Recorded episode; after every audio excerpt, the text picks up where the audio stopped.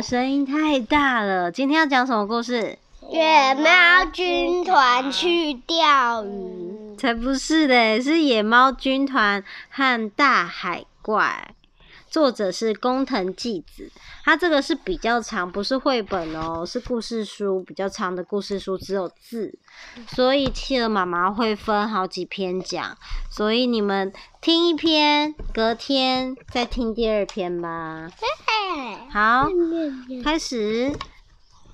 很久很久以前，某个地方有一个野猫军团。野猫军团有八只野猫，他们在海边盖了简单的小屋，靠捕鱼生活。但捕鱼不是那么简单哦，所以他们八只常常饿肚子。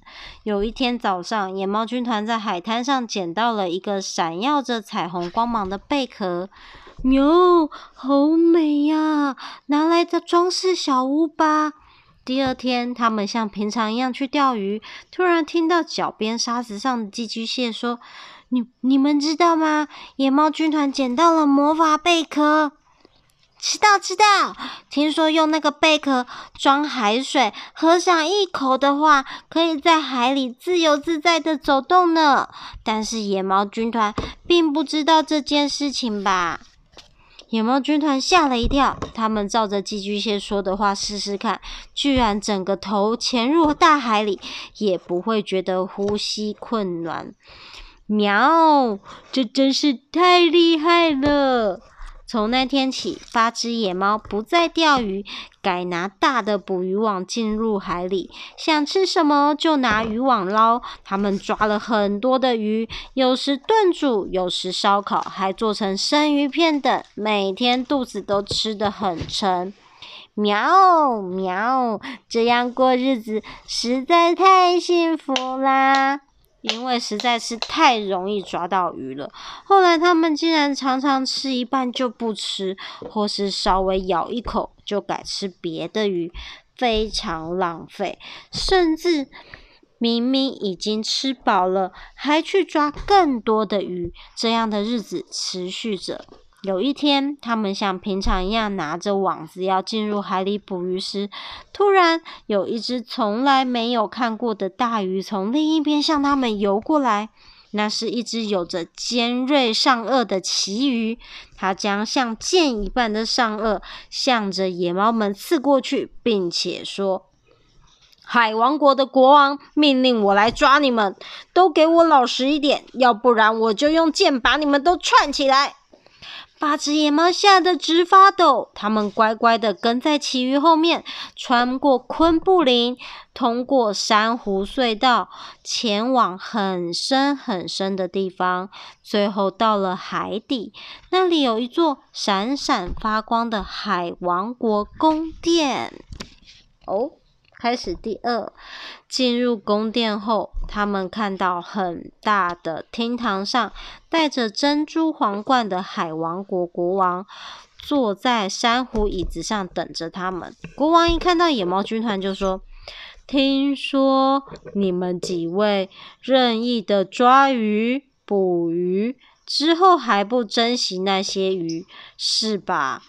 大厅里的众多鱼群们看着野猫们，野猫军团的心扑通扑通的猛跳。诶，因为捡捡到了魔魔法贝壳。